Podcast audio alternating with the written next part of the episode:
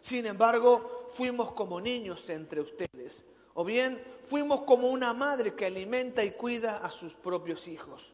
Los amamos tanto que no solo les presentamos la buena noticia de Dios, sino que también les abrimos nuestra propia vida.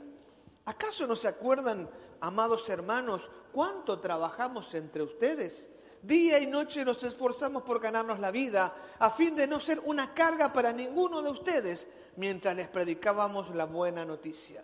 Ustedes mismos son nuestros testigos, al igual que Dios, de que fuimos consagrados, sinceros e intachables con ustedes los creyentes. Y saben que tratamos a cada uno, a cada uno como un padre trata a sus propios hijos. Les rogamos, los alentamos y les aconsejamos que lleven una vida que Dios considere digna, pues Él los llamó para que tengan parte en su reino. Eh, eh, estamos en el último trimestre del año, yo como pastor, seguramente usted en su trabajo, en la empresa donde se desempeña o también como familia, nos toca empezar a analizar o proyectar el trabajo hacia adelante, ¿verdad? El, 6 de noviembre tenemos una reunión, un, un retiro de la Junta Directiva para elaborar el plan de trabajo para el 2022. Y obviamente es un tiempo de análisis, de evaluación. Este, debería ser, por lo menos, si no lo es, debería ser un tiempo de análisis y de evaluación y ver cómo ha funcionado nuestro trabajo y qué tanto hemos logrado nuestras metas y anhelos. Pablo dice claramente que su anhelo, su propósito es agradar a Dios sobre todas las cosas. En el libro de Tesalonicenses, él está analizando el trabajo que hizo para con aquella iglesia. En este trabajo no solo habla de los tesalonicenses, sino también de la iglesia en Filipos. Su tarea, su propósito de vida era anunciar el mensaje de Jesucristo. Entonces él necesita evaluar el trabajo que ha hecho con los tesalonicenses y también repasar el trabajo que hizo con los filipenses un poquito antes que de ellos. Y en este sentido, más allá de las tareas que usted desempeñe, de su trabajo como, como profesional o sus metas como familia, todos nosotros tenemos un llamado ante el cual tenemos que responder y debemos evaluarnos. Esta es la tarea de hacer discípulos. Como hijos de Dios, todos tenemos la responsabilidad de ser y hacer discípulos. Lo cierto es que todos como discípulos tenemos una responsabilidad. Esta es a ser discípulos. Y todos necesitamos evaluar nuestro trabajo eh, como discipuladores, como eh, obedientes al llamado de Dios de predicar su palabra, de proclamar el Evangelio y hacer discípulos. Y, en este sentido creo que muchas de nuestras evaluaciones pueden resultar un tanto frustrantes. ¿sí?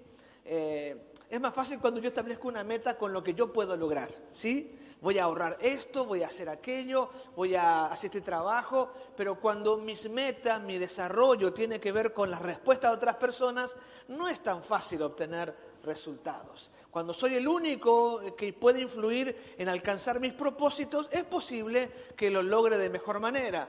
Pero cuando nuestros resultados tienen que ver con otros, pues entonces interactúan diferentes circunstancias y la frustración suele ser una constante. Así, pero claro, no quiero decir que usted planifique en el reino de Dios para usted solo porque es imposible. Primero, porque nuestro crecimiento individual tiene que ver con nuestra participación como iglesia, ¿verdad? Efesios lo dice muy claro. Crecemos en la medida que interactuamos y ministramos los unos los dones a los otros, ¿sí? El cuerpo crece de la acción propia de cada miembro. Es decir, mi crecimiento individual tiene que ver con la acción de los demás dentro de la iglesia y con mi acción para con los demás. Ahora bien, por sobre todas las cosas, mi meta mayor en esta vida, que es ser discípulos, indiscutiblemente tiene que ver con los demás. Así que yo no puedo quedarme en analizar lo que yo he hecho. Por ejemplo, como pastor, si he predicado buenos mensajes, si como pastor paré todas mis lecciones, no puedo ser mi único punto de evaluación. Mi evaluación tiene que ser con la tarea mayor. Esta es hacer discípulos. Entonces ahí es donde la frustración es un, puede ser una constante, porque no depende solo de nosotros, sino de la respuesta que la gente tenga a nuestra tarea. ¿Sí? Bueno, cuando Pablo analiza su trabajo, su trabajo fue excelente. Si usted ve el capítulo 1 de Tesalonicenses, Pablo dice, estoy sorprendido porque yo estuve poco tiempo con ellos, los teólogos dicen que estuvo tal vez tan solo tres semanas. El texto dice que al tercer día de reposo lo corrieron los judíos, así que tal vez estuvo solo tres semanas o tal vez tres meses, pero no estuvo mucho tiempo en Tesalónica. Sin embargo, cuando él llega a otra región de, de, Grecia, ¿verdad? cuando va a la región de Acaya, al sur de, Grecia, el mensaje del Evangelio llegó antes que él por la predicación de los tesalonicenses. Es decir, Pablo predicó por tres semanas en Tesalónica, luego siguió recorriendo algunas ciudades de Macedonia, desciende a Acaya y cuando llega a Acaya la gente hablaba de la conversión de los tesalonicenses. Él hizo un, trabajo breve, pero de un impacto impresionante. ¿Cómo quisiera yo que todas mis evaluaciones sean con esta medida? Tres semanas, ¿verdad? Y cuando llego a otro país, la gente habla de la conversión de donde yo estuve. Esta fue la experiencia. Bueno, no fue otro país, sino otra región de su país. Esta fue la experiencia de Pablo. Eh, su, trabajo en, en, Tesalónica fue tremendamente fructífero. ¿sí? Y claro, hay cosas que no podemos analizar o por lo menos cargar sobre nuestros hombros, que es lo que tiene que ver con la gente pero sí con lo que hizo Pablo. ¿Qué hace Pablo para que su trabajo fuera fructífero? Quiera Dios que en este tiempo podamos analizar nuestro trabajo y no solo poner todo el peso sobre los otros, sino empezar a analizar nuestras cualidades como discipuladores, como hacedores de discípulos y a partir de ahí trabajar en nosotros para obtener el resultado en los otros. Es decir, aunque siempre hay una respuesta que la gente tiene que dar y no siempre es la misma, a pesar de que nosotros tengamos el mismo comportamiento, indiscutiblemente mis cualidades como discipulador van a afectar en el fruto que produzcan mis discípulos. ¿Más o menos? Esto es lo que Pablo señala en Tesalonicenses. Es riquísimo el texto eh, compartido antes, el capítulo 1, 2 y 3 en un solo, solo mensaje, ¿verdad? Quiero concentrarme solamente en el capítulo 2, que es el texto que corresponde a esta semana. Pero piense en esto. los frutos ciertamente tienen que ver, el resultado, con lo que la gente responda. Pero usted puede impactar a la gente si tiene las cualidades oportunas. Si quiera Dios que en este final de año usted empiece a analizar cómo puede mejorar usted. Ya no solo le echemos la culpa a los otros. A veces nos hace bien un poquito, ¿verdad? Echarle la culpa a los otros para descargar nuestras tensiones. Pero lo ideal es que nos analicemos a nosotros mismos. ¿Cuáles cualidades tienen que estar en mi vida para que cuando yo haga la tarea de discipulado provoque tal impacto que la predicación me gane en mi velocidad de viaje. Que cuando llegue al otro barrio, la gente hable de cómo se convirtió fulano a quien discípulo en el barrio donde vivo. Así que les animo en esta hora a hacer una introspección, un análisis interior para ver si tenemos las cualidades oportunas para desarrollar un discipulado de impacto. Que nuestro discipulado impacte en la vida de nuestros discípulos de manera que estos puedan impactar a otros, tal y como pasó con Tesalónica. Pablo, tres semanas predicando en Tesalónica, fueron suficientes para impactar, para impactar todo Macedonia y Acaya. Muchas ciudades. ¿Por qué? Porque había cualidades en el discipulador. Amén. ¿Qué cualidades tendríamos que desarrollar nosotros para lograr un discipulado de impacto? En primer lugar, tenemos que desarrollar la cualidad de perseverancia en la tarea de discipulado. Y me refiero al capítulo 2 y versículo 2. Primero Tesalonicenses 2.2 dice, ¿saben lo mal que nos trataron en Filipos y cuánto sufrimos allí justo antes de verlos a ustedes? Aún así, nuestro Dios nos dio el valor de anunciar la buena noticia con valentía a pesar de la gran oposición. Una cualidad que tenemos que desarrollar en nosotros es la cualidad de perseverancia en la tarea de discipulado. Eh, perseverancia significa mantenerse constante en la prosecución de lo que lo comenzado. Es decir, comienzo algo y tengo que ser constante, tengo que proseguir en aquello que he comenzado. No puedo quedarme por el camino. También significa durar permanentemente o por largo tiempo. Esta era una cualidad de Pablo, él tenía una perseverancia en la tarea de discipulado. Y es notable porque él viene de Filipo. Y usted conoce la historia de Filipos, Hechos capítulo 16. En Filipos no había como en otras ciudades una sinagoga, así que él iba a predicar en el, río donde se reunían algunos judíos, algunas mujeres para orar, y predicando allí tuvo algunas pocas conversiones, y luego de esto, un día marchando a, predicar al, río, se encontró con una endemoniada, la liberó, terminó en la cárcel, lo maltrataron, lo golpearon, lo trataron con mucha dureza, lo echaron, y él eso habla en el capítulo en Tesalonicense. ¿Cuánto sufrimos? El sufrimiento de Pablo tenía que ver con haber liberado a una mujer endemoniada. y darle una nueva vida, de hacer el bien, de ministrar. Sin embargo, por predicar la palabra, lo encarcelaron, lo maltrataron y después lo pretendieron que se fueran, ¿verdad?, como unos delincuentes. Cuando sale Pablo de aquel lugar, él dice, Dios nos dio el valor de anunciar la buena noticia con valentía a pesar de gran oposición. Es decir, salieron garroteados, maltratados y cuando llegan a Tesalónica tienen el valor para predicar a pesar de gran oposición. No fue fácil la cosa en Tesalónica, también había oposición, sin embargo, él estaba determinado a perseverar. La perseverancia era parte de su, de su cualidad. Él dijo, acá voy a discípulos.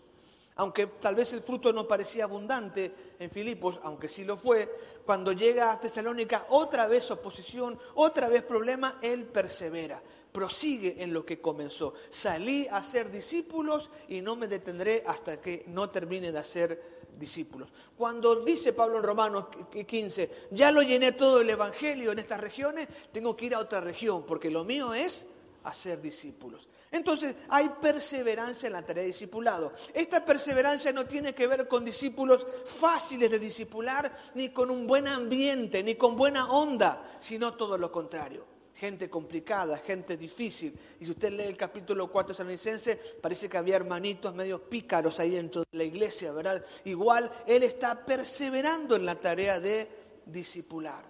La pregunta es hoy, y debo, son seis cualidades, así que tengo que ir rápido.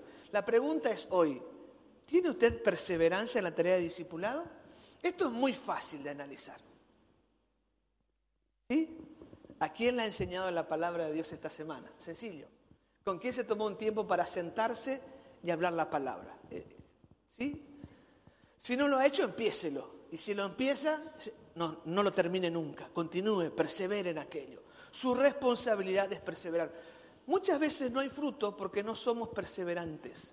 Demasiado esperamos de la gente una respuesta positiva, un ambiente propicio, que todo el mundo nos reciba en su casa con empanadas, ¿verdad? Y Coca-Cola, ¿verdad? Y que todos digan, oh, aquí estamos como en Hechos capítulo 10, ¿verdad? Aquí estamos todos para escuchar lo que tú tienes que decir. Muchas veces no es así ni un poquito, la gente no quiere escuchar nada y sin embargo uno tiene que perseverar. A veces hasta recibe piedra y tiene que perseverar. Analícese y propóngase en este tiempo ser una persona perseverante. Haga la manera de Pablo, pídale a Dios que le dé valentía para continuar. Segunda cualidad, carácter afable. Primera Tesalonicenses capítulo 2 y versículo 7. Dice, como apóstoles de Cristo, sin duda teníamos el derecho de hacerles ciertas exigencias. Sin embargo, fuimos como niños entre ustedes, o bien fuimos como una madre que alimenta y cuida a sus propios hijos. Una cualidad intrínseca propia del apóstol Pablo era el carácter afable. Bueno, corrijo, no era intrínseca porque Pablo no era afable por naturaleza. Pablo desarrolló la amabilidad, la afabilidad. ¿Usted recuerda lo que dice Hechos capítulo 9, versículo 1 respecto a Pablo? Pablo respirando amenazas contra la iglesia del Señor. Imagínense si es Pablo el que hace discípulos en Tesalónica. Obviamente no iba a ser discípulo de ninguna manera, los iba a correr a todos. Pero algunos todavía creemos que tenemos que tener el carácter de Pablo antes de Hechos capítulo 9, versículo 2, cuando se da el golpe con, con el Señor y queda ciego y desesperado y postrado busca ayuda del Señor y se produce un cambio en la vida en la vida de Pablo. Muchos queremos ser impulsivos, ¿verdad? Queremos tener, y ciertamente es importante la capacidad de resolución, la, ser impetuoso, eh, proponerse metas y alcanzarlas, pero nunca alcanzo las metas a pesar de las personas o sobre las personas, porque mi meta son las personas. Nuestro ministerio no tiene sentido si no hay alguien que quede como fruto de nuestro trabajo. Una meta por encima de las personas es un error terrible. Es lo que hacía Pablo. Pablo quería defender a Dios y encarcelaba y maltrataba a los cristianos. Luego del cambio que Dios hace, tiene un carácter afable. Él dice, nosotros fuimos como niños. En la mayoría de versiones traducen niños eh, como tiernos. Sí, pero intencionalmente Pablo dice niños, usa la palabra niños, no tiernos. Habla de una amabilidad que no le hace mal a nadie, ¿verdad? Que es, suave. Está hablando de un niño de pecho, ¿verdad? Que solo puede, que solo puede eh, llorar y pedir comida, tranquilito. Y después cambia la metáfora de niños a nodriza. ¿verdad? Como la que, la que amamanta al niño, que le da ah, de mamar. Fíjese qué carácter afable, estas dos comparaciones. Un bebé que no puede ser mal a nadie y la madre que alimenta al niño dándole de su propio pecho, ¿verdad? lo alimenta.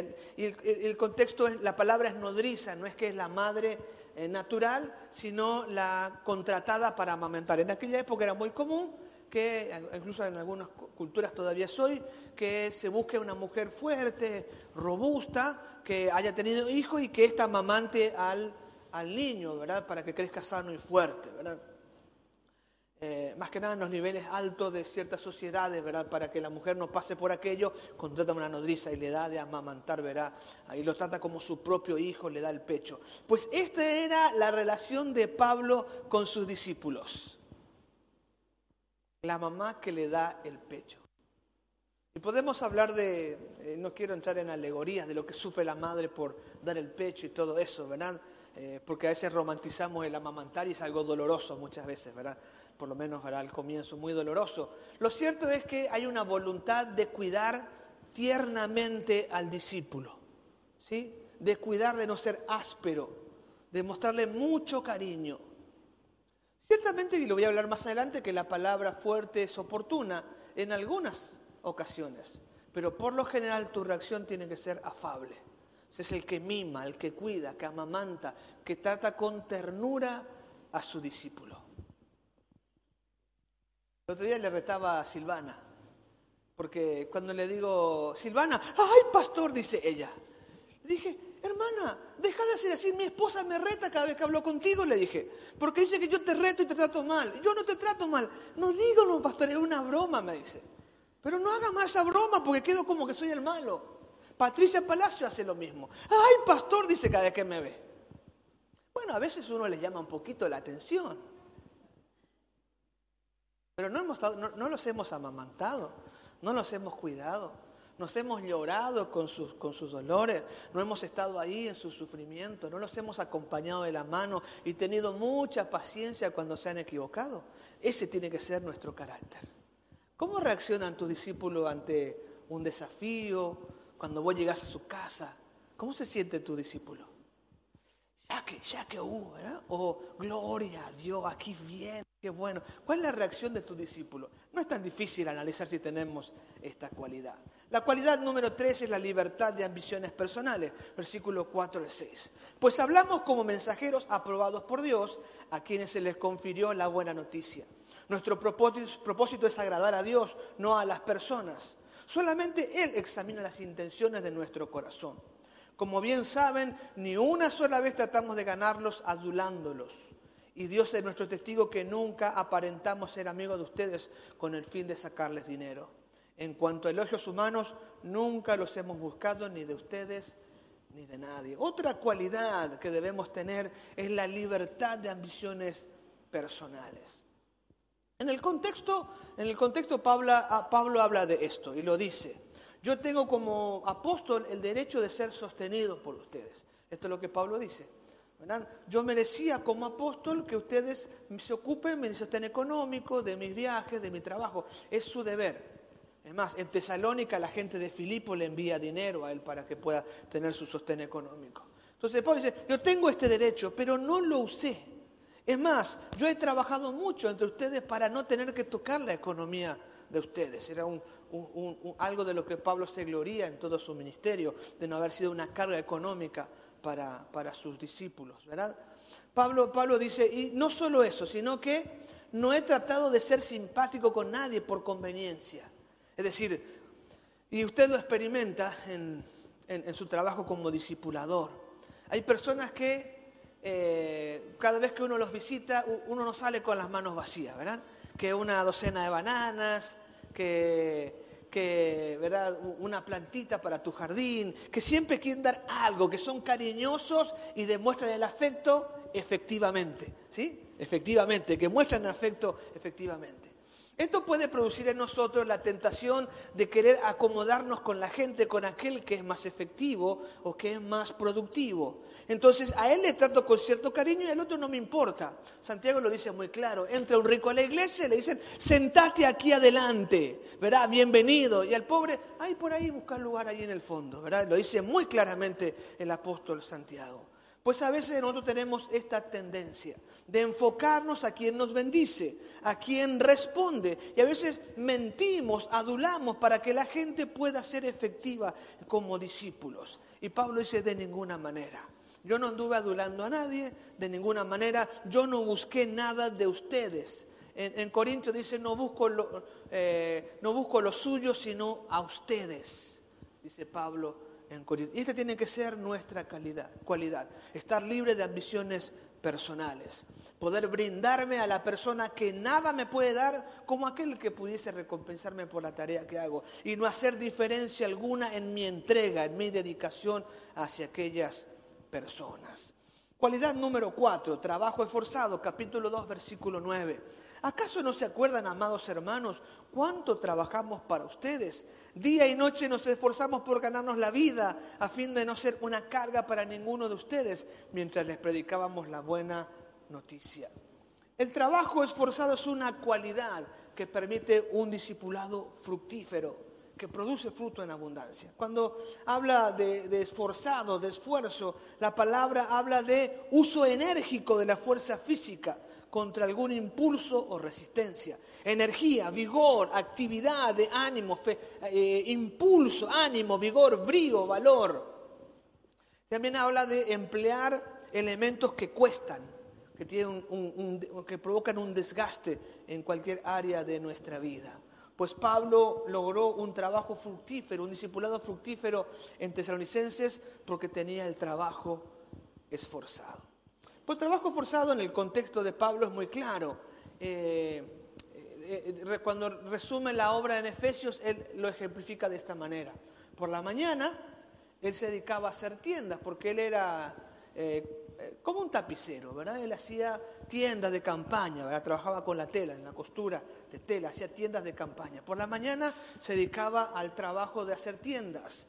A la tarde, y según el códice, el códice Besa, entre, entre las 11 y las 4 de la tarde, él se dedicaba a enseñar en la escuela de Tirano. Había alquilado un, un salón para tener conferencias, para enseñar. Entonces, Terminaba su trabajo a las 11 de la mañana, de 11 a 4 de la tarde se dedicaba a la enseñanza en la escuela de Tirano, discipulado intensivo, y luego por las noches recorría las casas.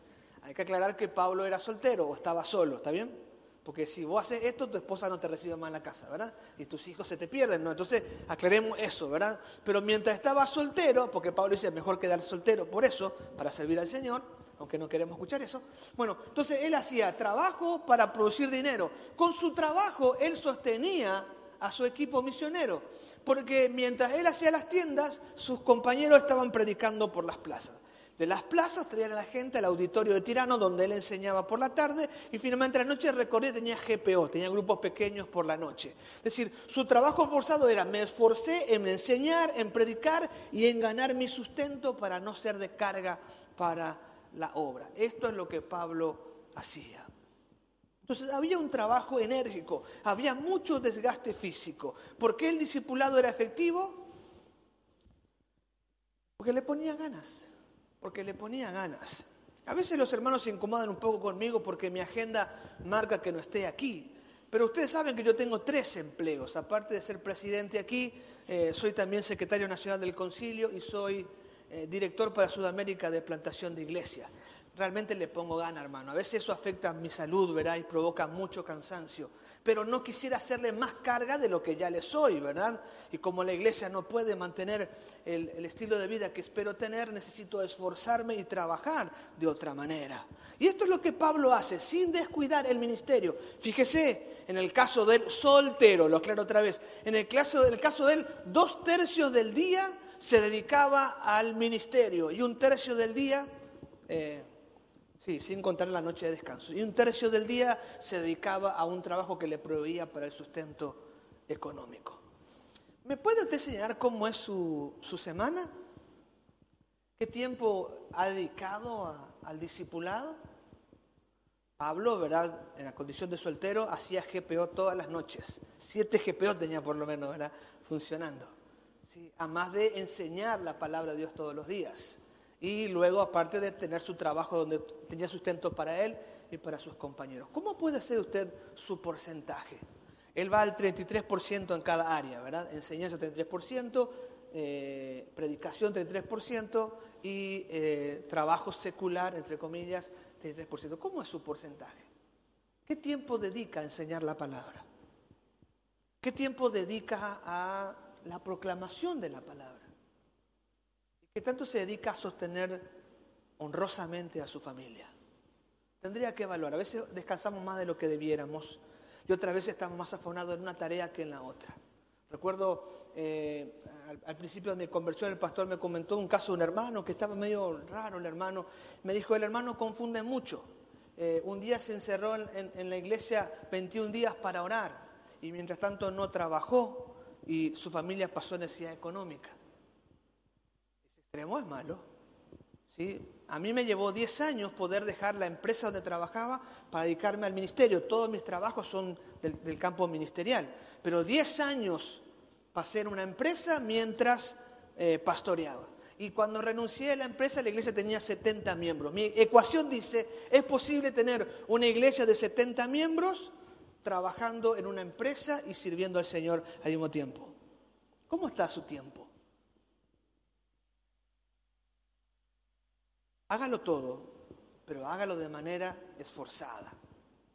Cuando haga todo yo hablo de descanso, atender a su familia, pero todo póngale esfuerzo más cuando todavía tiene juventud para hacerlo. Cualidad número 5, integridad, una vida íntegra. En el capítulo 2 y versículo 10 dice, ustedes mismos son nuestros testigos, al igual que Dios, de que fuimos consagrados, sinceros e intachables con todos ustedes los creyentes. La otra cualidad era la cualidad de la integridad. Pablo era un hombre íntegro, así como fue íntegro en no aprovecharse de la gente, también fue íntegro en otras áreas. Y cuando uno considera lo que dice el capítulo 4 y versículo 6, eh, está refiriéndose a que él no se propasó con ninguna hermana. Básicamente tiene que ver con esto. En el capítulo 4 y versículo 6 dice que no está bien que uno se meta con la mujer del hermano.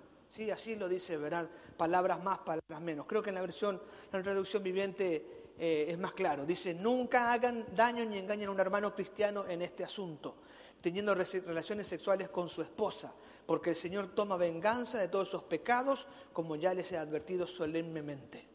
En Tesalónica pasó un problemita, por eso que lo del trabajo esforzado es muy importante. Algunos decían, Cristo viene, Cristo viene, Cristo viene, así que de balde vamos a trabajar, hay que predicar todo el día. Y Pablo dice después, el que no trabaja, que tampoco coma. Y entonces un problemita era que se fueron un extremo, ¿verdad? No equilibraron y se pueden predicar todo el día y dejaron el trabajo esforzado. El otro problema es que algunos eran tan pero tan afables como Pablo que se les iba la mano, ¿verdad? Y empezaron a especular la esposa del prójimo. Este es un problema serio en la iglesia porque en la iglesia tenemos una experiencia de eh, relación emocional íntima, ¿sí? Más las personas que están en el liderazgo, las personas lo ven como ejemplo y abren su corazón y comparten sus vidas con esas personas. Eso nos pone en una situación de riesgo muy, pero muy peligroso. Por eso la advertencia en el capítulo 4, que no está bien quedarte con la mujer del hermano. Mientras más usted tiene relaciones cercanas e íntimas que son oportunas y sanas, más peligroso es el desvío en esta área. Por eso las relaciones cercanas e íntimas tienen que ser con el mismo sexo por lo menos con el mismo gusto diríamos hoy, ¿verdad? Entonces, ¿verdad? Los nenes con los nenes. Sí, porque hay un peligro, hay un peligro, ¿verdad? En la intimidad emocional. Fácilmente podemos confundir. La, gente suele decir, ¿verdad? Eh, a, mi esposa, ay, ¿cómo quiero un esposo como el tuyo? Mi esposa dice que te compre el que no te conoce, ¿verdad? Claro, yo puedo ser maravillosa para los demás, pero pobre mi esposa que me tiene que sufrir, ¿sí?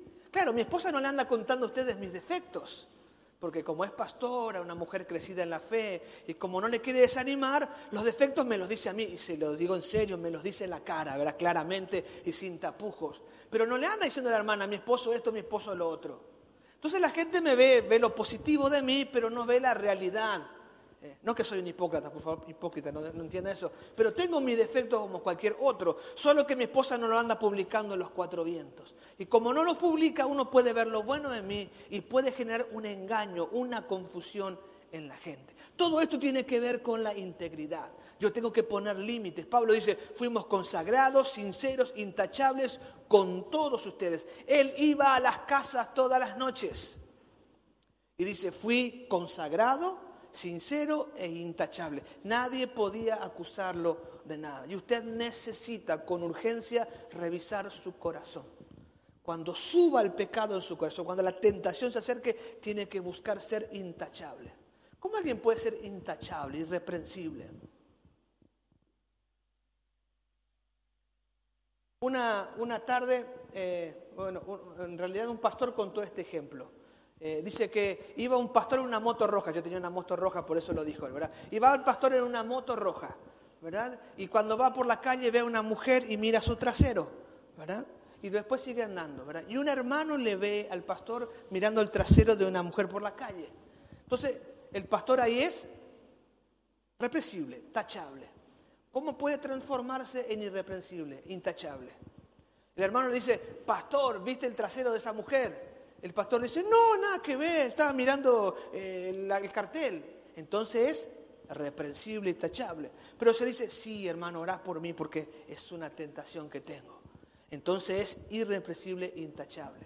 Nuestra capacidad intachable tiene que ver con nuestro arrepentimiento y confesión de nuestras debilidades. Eso me hace intachable. Cuando yo finjo, tapo, no reconozco mis debilidades cuando soy irreprensible. Y peor, Pablo dice, Dios conoce nuestros corazones. Entonces, mi capacidad de reconocer mis debilidades y poner límite a mis debilidades es lo que me hace íntegro. Cuando soy sincero, cuando soy sincero para conmigo, para con Dios y para con los demás, es cuando puedo ser y esta es una cualidad que va a multiplicar tus frutos en el discipulado. Finalmente, y prometo terminar con la cualidad número 6, firmeza en el desarrollo del discípulo. Si uno va a tener un discipulado fructífero, será firme en desarrollar a los discípulos. Versículo 11 y 12. Y sabemos que tratamos a cada uno como un padre trata a sus propios hijos. Les rogamos, los alentamos y les aconsejamos que lleven una vida que Dios considere digna pues Él los llamó para que tengan parte en su reino y gloria. Antes, y cuando hablamos de firmeza en el desarrollo del discípulo, recordemos, antes Él se comparó con una nodriza, con una madre, con un bebé, con una madre. Ahora dice, los tratamos como padre. ¿Por, qué hace este cambio de metáfora? Muy propio de Pablo, este tipo de cambio. ¿Por qué cambia la metáfora? Porque la madre tiene el deber de cuidar, de amamantar, de proteger. Pero el padre tiene, en, su, su, contexto, en su instituto histórico, el padre tiene la responsabilidad de desarrollar en su hijo la profesión que él tiene. La forma en que su hijo se va a desarrollar es que su hijo aprenda lo que él sabe y crezca y tenga una profesión para enfrentar la vida. El padre en este caso no es el que anda chulinita, chulinita todo el día, hay chicharanga, sino el que pone límites, el que impulsa, el que pide resultados y el que transmite lo que sabe a su hijo para que su hijo se desarrolle en la vida. Entonces, como, como discipulador, yo trato de impartir como un padre, trato de eh, mostrar paternidad y marcar el rumbo que el discípulo tiene que seguir. Y no estoy hablando de profesiones para ganarse la vida, sino la profesión sobre las profesiones, que es hacer discípulos que hacen discípulos. Yo como un discipulador tengo que ser firme en, en desarrollar a mi discípulo para que haga esa tarea. Y se me ocurren dos problemas en esto. El primero de ellos es que cuando nuestros discípulos se desarrollan, dejamos de ser la estrella. ¿Sí? Cuando eh, predica Esteban, ¿sí? Yo dejo de ser la estrella. Dice, wow, ¿cómo predica? Había sido que el pastor Jorge puede sobrar nomás también, ¿verdad? Porque mira cómo predica este hermano. Cuando enseña Mario, yo dejo de ser la estrella. Porque mira cómo enseña Mario. Así que se va Mario, no pasa nada. Se va el pastor, no pasa nada. Mario está ahí. Cuando yo desarrollo mi discípulo y le hago hacer lo que yo hago, yo, yo empiezo a menguar y empiezo a hacer que la otra persona se desarrolle y ocupe el púlpito. Ocupe el púlpito donde se desarrolla. El pastor Emilio Abreu decía en una, en una charla, la función del pastor es armar la plataforma para que su discípulo ministre. Entonces yo trabajo para que el otro surja. Y en el próximo retiro de líderes no voy a predicar yo, sino mi discípulo va a predicar. Y ya no voy a ser la estrella. ¿Me entienden el contexto evangélico que esto significa? Entre ser nosotros los que enseñamos a que sea el otro que enseñe y yo el que aprendo. Porque y ahí hay un problema en nosotros, donde no queremos dejar de ser la estrella. El que todo lo sabe, el que todo lo hace, ¿verdad? Al que todo le piden consejo. Yo me hallo, me gozo cuando no me buscan para consejería, sino que buscan a algunos de mis colaboradores. Quiere decir que he hecho bien la tarea. Ahora, esto me deja, e, eso me, me convierte en una persona que no es tan necesaria como antes. Pues de eso se trata. Por el otro lado, el otro problema es que a veces los discípulos son perezosos y uno no tiene la paciencia para desarrollarlos. Algunos, algunos simplemente le mostramos lo que hay que hacer y a otros como padre hay que tomar la vara, ¿verdad? Y darle un poquito un chicote y, ¿verdad? Para que se mueva, ¿verdad? Y entonces actúe. A veces, con un lado podemos batallar con nuestro ego para no ser nosotros más la estrella, sino que se desarrollen ellos. Y por el otro lado tenemos el problema que algunos son tan perezosos que uno no quiere invertir en ellos, ¿verdad? No, voy a buscar otro, ¿verdad? Pues esto es el problema en el que no debemos caer. Tenemos que buscar que ellos se desarrollen y como padre tenemos que mostrarles el camino y a veces hincarlos un poquito con la vara para que se muevan. Y básicamente la tarea eh, se, fundamenta de tres maneras, o se realiza de tres maneras, con la exhortación, con el aliento y con el testimonio, es lo que dice en el versículo 12.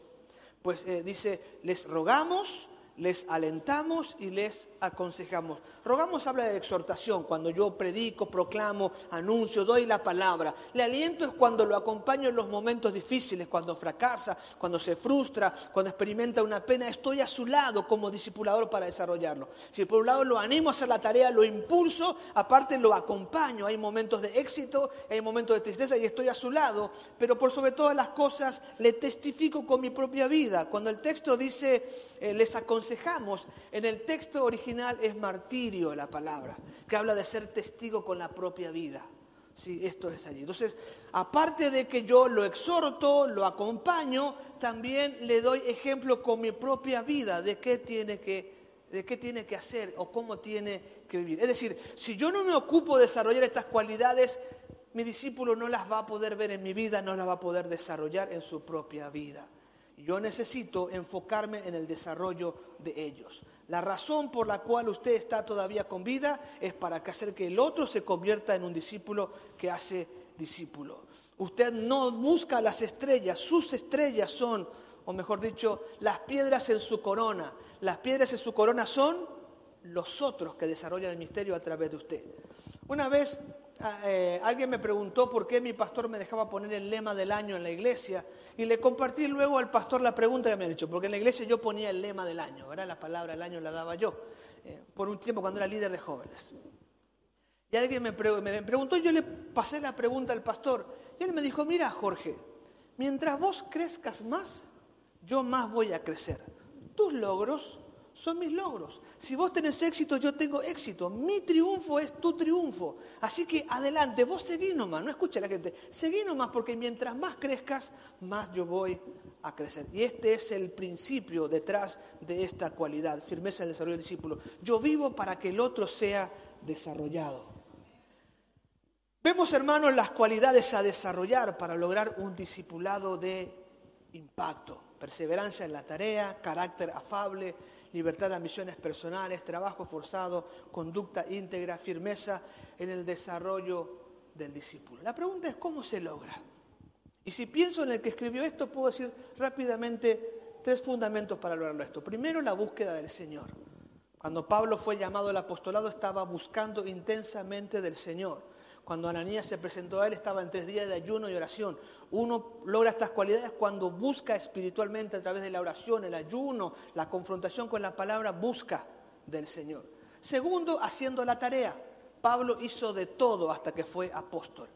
Entonces, si usted quiere desarrollar estas cualidades, tiene que estar en el campo de trabajo. Empiece empiece, fracase uno y otra vez, siga intentando. Mientras haga la tarea, pues entonces va a desarrollar estas cualidades. Y tercero, permita que alguien lo mentoree en el proceso. Pablo no fue Pablo, sino sin Bernabé.